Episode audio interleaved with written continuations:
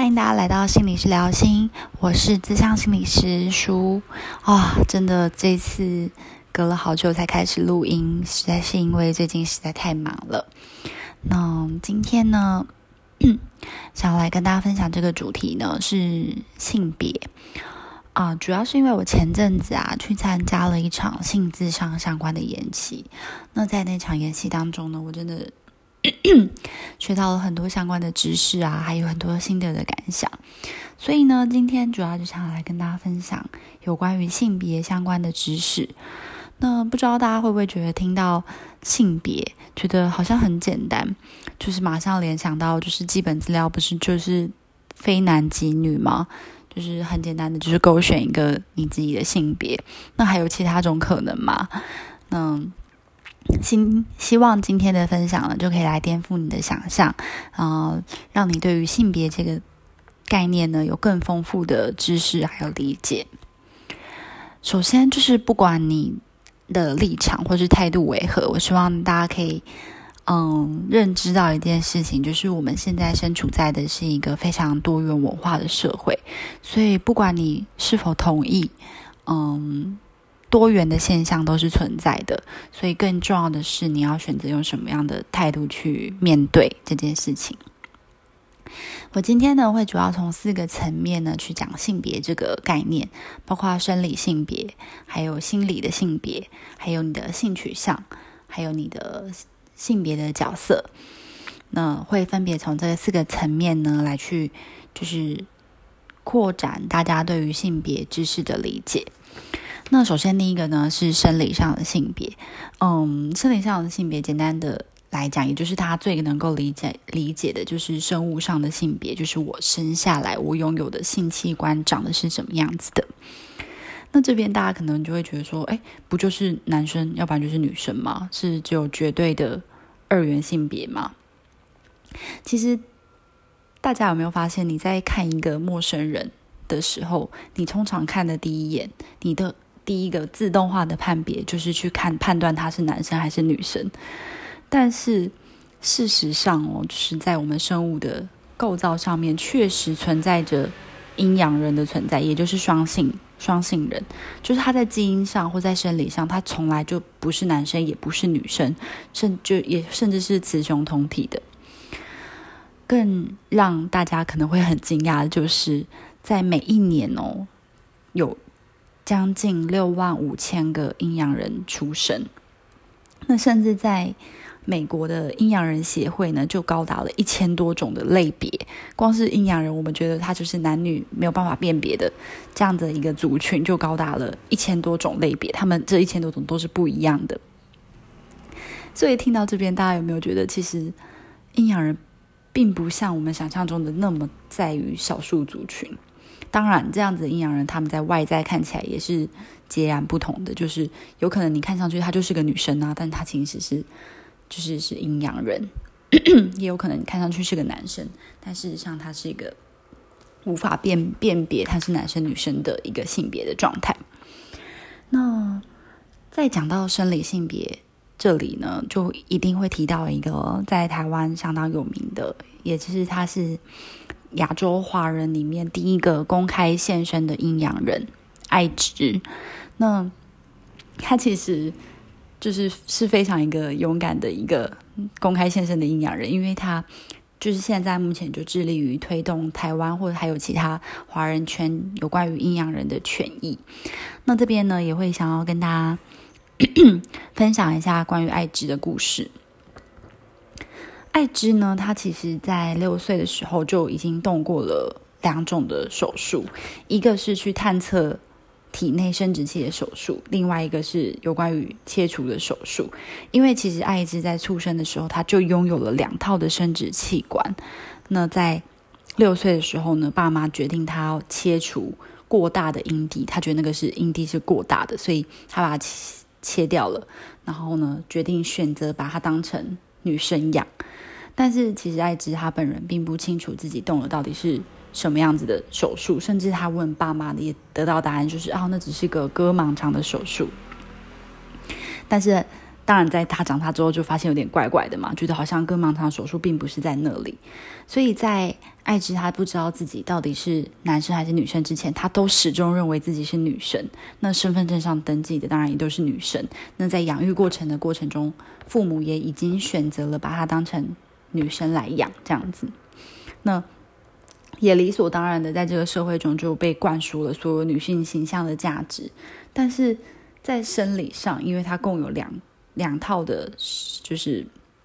生殖器官嘛，所以其实她并没有经历女性的青春期，然后她其实也没有穿胸罩或是化妆啊，反而是喉结有一点点微微的凸起，然后有一点点胡须，所以就是尽管就是她的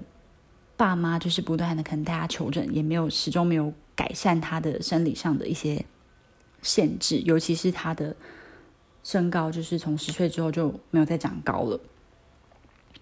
所以在艾芝他自己多次询问之后，才终于在十七岁那一年，就是拿到了自己六岁的时候的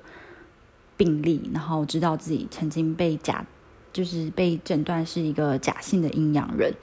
那他其实当时拿到这样子的一个病例的时候，他觉得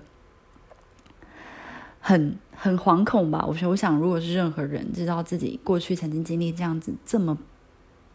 大变动的一个手术跟一个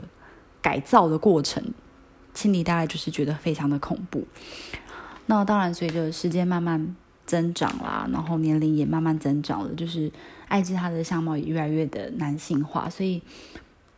就是在买衣服啊，或是上厕所啊，当然都会觉得很困扰。然后周遭的人第一件想问到他的事就是：哎，你是男生还是女生呢？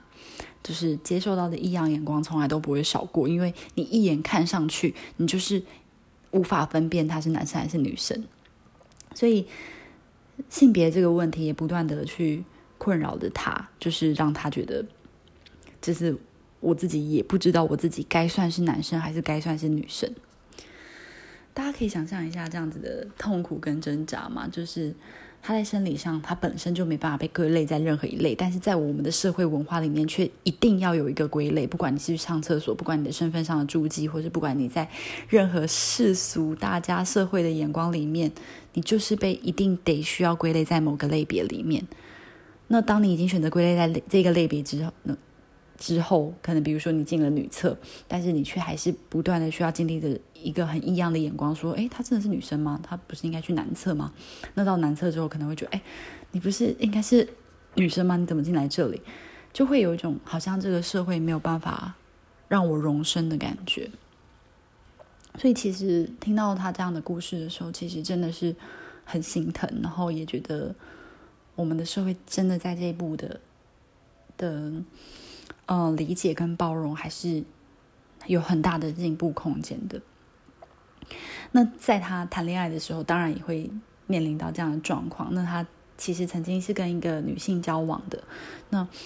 在过了不久之后，可能对方又觉得，哎，他这个女同志可能觉得，哎，他怎么那么像男生，还是选择跟他分手？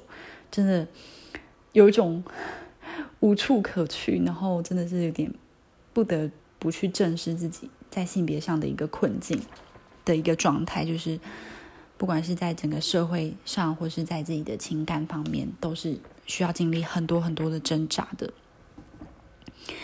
那直到他就是在大学啊、研究所之后啊，才慢慢的去弄清楚自己经历的过程，拿到自己的病历，然后确认自己其实是阴阳人。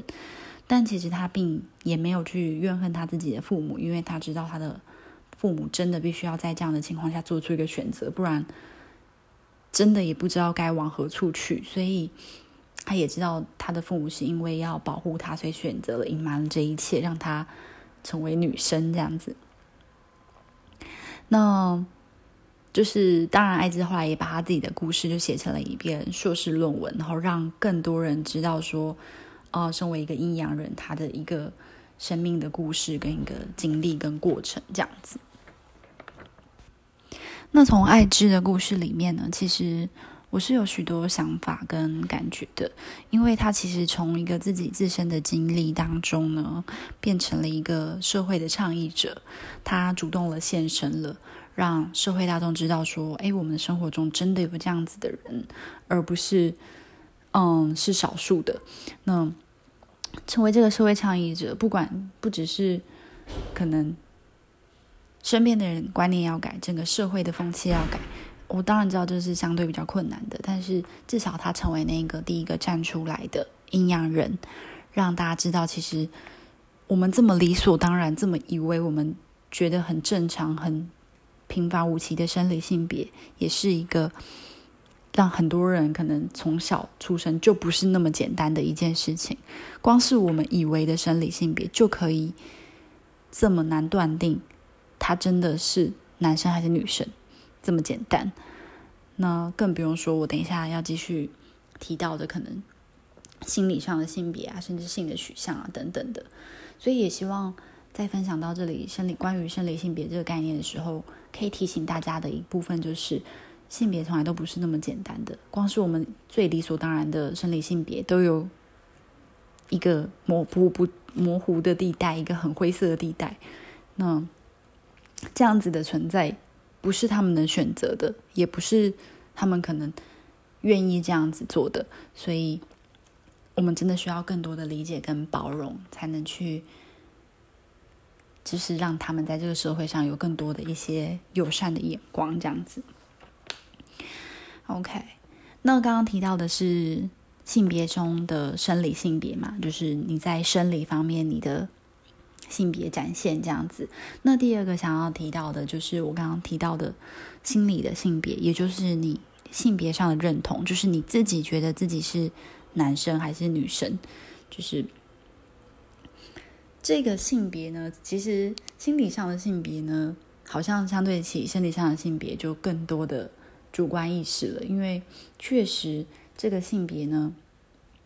我们相信是可以自己选择的。那不知道大家前之前有没有看过一个这样子的新闻，就是呃两度变性的英国人，他原本是男生，但是他觉得他自己是女生，所以他选择了变性。但他当了一阵子女生之后呢，就是还是觉得男生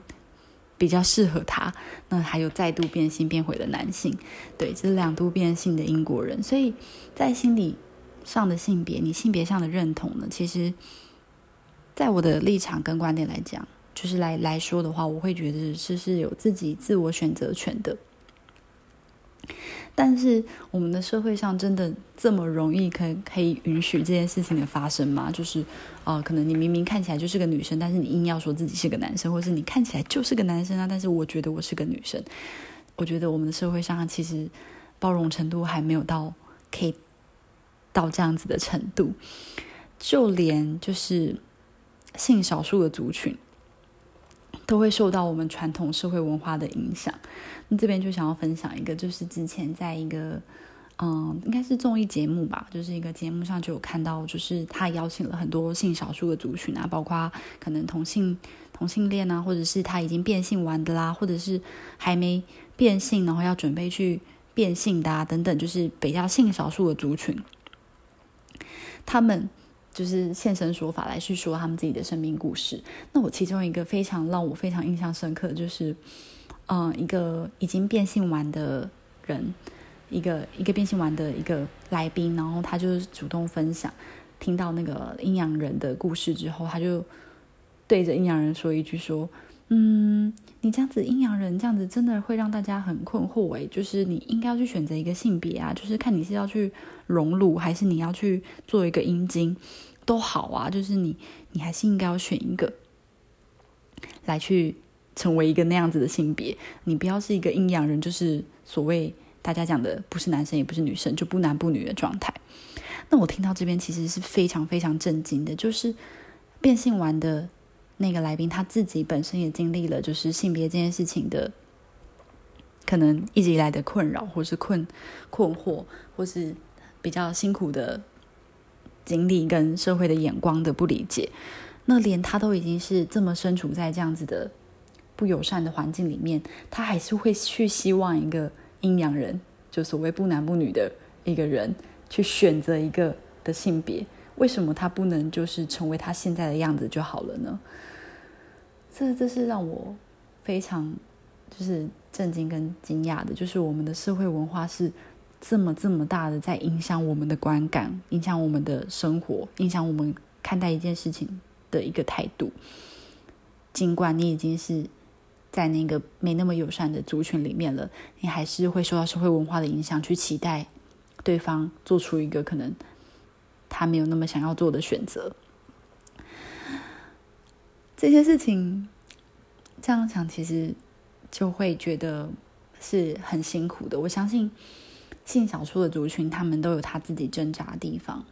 但是。会有这样的挣扎，更大的影响是我们身处在这个社会的环境跟文化当中，逼得我们必须在这个环境当中去选择一个符合大众的价值观。这个过程其实是很辛苦的。那其实我之前也有听过一个分享，就是一个老师的分享，那就是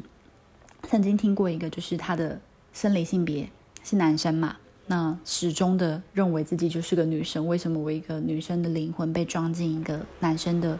身体里面？这件事情是非常痛苦的。你光是用想的，你就可以觉得非常痛苦。那不知道大家可不可以猜猜看，这样子装错灵魂的一个状态，对个对他来讲最痛苦的会是什么？我记得当时。现场很多人也猜测了，那是不是上厕所啊？要选男厕女厕的时候很痛苦？哎，还是是要去嗯，看到自己身份证上的男性或女性的时候觉得很痛苦？那其实你听到一个现身说法的状态，就是对这一个个案来说，他觉得最痛苦的就是。每天早晨起床的那一刻，你会看着你自己身体上的反应，你看着你无法控制你的生殖器的反应，而感到非常的痛苦跟恶心。就是你的心里明明觉得自己是个女生，但是你却又必须忍受着身体的自然反应，在不断的提醒你，告诉你说你不是个女生，你就是要接受它会不断的。反复的出现，然后要去忍受它，对个人来讲，那个真的是一个很痛苦的忍受。我听到这边的时候，其实也真的觉得还蛮蛮蛮心碎的，因为这件事情真的不是这么快或这么容易就可以调整跟解决。尽管是你心理上你已经调试说啊，OK，我选择用一个女生来生活。来来面对我的生活，但是在实际上的层面，你还是要面对上你生理上一直在告诉你的讯息。那除非你真的要去动一个比较大的变性手术，你才能去免除这件事情。别人觉得这么理所当然的一件事，但是在他们的身上会是一件这么痛苦、这么困难的一件事情。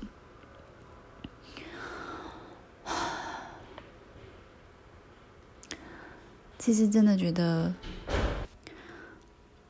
真的真的觉得，就是这是一件很残忍的事情，就是就是对他们来说，要去动一个可能很大的刀，或者是一个很大的手术，冒着一个这么大的风险，才能才能成为一个他们本来就该长成的样子，本来的模样。所有人都可以这么的理所当然的做他们自己本来的模样，但是就因为可能，嗯，可能也许最常听到就是上帝开了一个玩笑，然后装错了灵魂，然后他们要去面对这么大的辛苦，这么大的异样眼光，就是是真的很辛苦的。啊，讲到这边都自己觉得，嗯，非常的为他们感到心疼。对，就是感觉到很心疼。OK，所以，嗯，我刚刚说到了生理性别还有心理性别这两个部分，就是包括你生理上的性别展现，还有你心理上的性别的认同，觉得自己是男生还是女生。那再来第三个呢，是关于性倾向。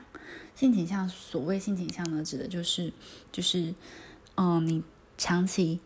对。某人或物的情感上的吸引啊，简单来讲就是你喜欢的性别是什么？嗯，这边想要跟大家分享一个概念，就是性倾向这件事情呢，其实是一个光谱的概念，不会不会说很明确说，我就是喜欢女生，我就是不喜欢男生，我就是喜欢男生，我就是不喜欢女生，这么一个绝对的决断值，反而是一个光谱的概念。嗯，举例来说，如果以一是绝对的同性恋，然后六是可能绝对的异性恋，那处在于一跟六的人是非常非常少的。那大部分可能都大概在二到五之间，就是可能哎，嗯，对同性稍有感，那但主要比较喜欢异性，或是对异性稍有感，嗯，对，主要还是喜欢同性。所以这是一个光谱的概念，不是一个决断值。真正处在决断值的人，反而是比较少数的。所以，呃，而且其实这也不是一个固定的。既然它是一个光谱嘛，那它就不会是一个固定、永远不会改变的。所以，我不知道大家会有一个经验是有没有是，就是你喜欢的性别不是异性的时候，你产生的那种罪恶感，或是叫，嗯，就是你当你发现你自己可能喜欢的一个对象，他的性别不是。你预期的性别的时候，你和心里可能会产生一个罪恶感或者一个焦虑的感觉。这不是仅限于异性恋或同性恋哦，而是，哎，我原本以为我就是一个同性的同性恋，怎么我哪天突然喜欢上了一个，嗯，异性？这样我也可能会觉得，哎，怎么会这样子？很焦虑，或是很有罪恶感，或是我原本我就是一个异性恋啊，我怎么会突然出喜欢上了一个同性？然后那种很害怕的感觉，那其实这边也想分享给大家是这件事情是很正常的，然后也是很自然的，因为它就是取决于你喜欢的那个对象嘛，并不是绝对的要给自己一个标签，是我喜欢的一定是异性或一定是同性这样子一个决断的。对，然后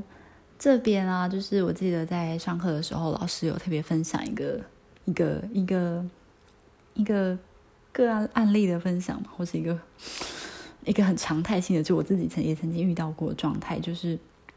他说他发现好像嗯男生被可能同性恋告白的时候啊，就是那个老师谈的，其实主要是青少年的男性这样，挺青少年的男生这样子，然后他们就会就是会可能跟老师就是。有点像是告状，要说啊，那个谁谁谁他是同性恋啊，他喜欢我哎，怎么好好恶心哦，好可怕哦，这样子。那不知道大家是不是曾经也会有在可能青少年青春期，或是身边有这样子的人，就是所谓的恐同吗？或者是你就觉得哎，很害怕被同性恋喜欢上，这或者是同性恋很害怕被异性恋喜欢上的这样子的状态。这边希望可以给就是大家一个新的观点，就是如果你可以换一个角度来想，就是如果今天啊是你原本预期的性别的对象来去跟你告白的话，你会怎么回他？我记得那时候老师分享的是说，就跟那跟那个男同学对对话，然后就老师就问那男同学说：“你说，你说，你说那个男生跟你告白，你觉得很恶心、很害怕，然后以后都不知道怎么当朋友。”哎，那我想问你哦，如果今天是一个女生跟你告白，你会怎么回她？然后那个男同学就很自然回他说：“哦，就看我喜不喜欢他啊，我不喜欢他，我就知道说，哎，不好意思哦，我已经有喜欢人，或是我们不适合啊。如果喜欢他，我就跟他在一起啊，我就会很明白的跟他说啊，然后也跟他说我的理由啊。”然后老师就很自然的回应他说：“对啊，那这样子的话，你既然知道的话，为什么男生跟女生跟你告白会有这么大的差别？那为什么反而如果是男生跟你告白，你就会有这么强烈的恶心的感觉呢？如果是女生的话就不会嘛？就算你不喜欢他，你就是告诉他你没有办法喜欢他，就是你有喜欢的人，或是你喜欢的对象是什么样子。OK，对啊，所以。”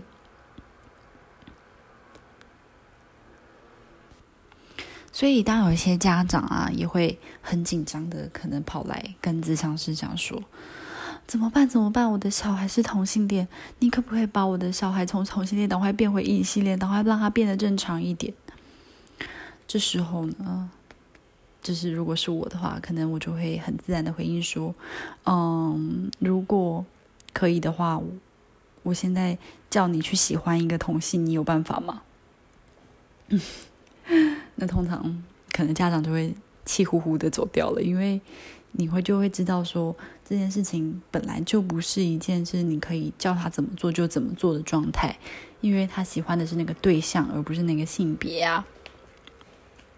OK，所以呢，关于性倾向这件事情呢，希望大家可以理解，它是一个光谱的概念。希望不管你是同性恋、异性恋，或是双性恋，或是各种的。性倾向都没关系，就是希望自己大家不要给自己一个很决断的标签。我就是喜欢什么样的可能性别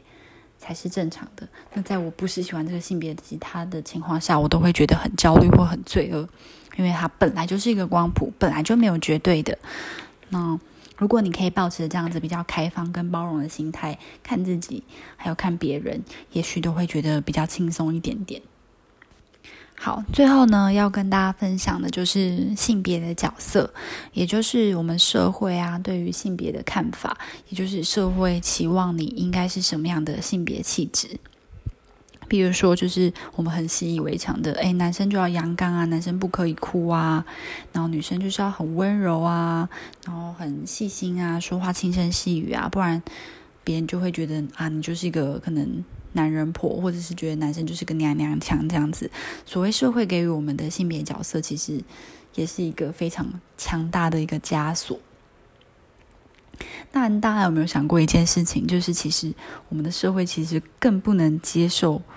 男生娘，更胜过于男人婆。为什么？因为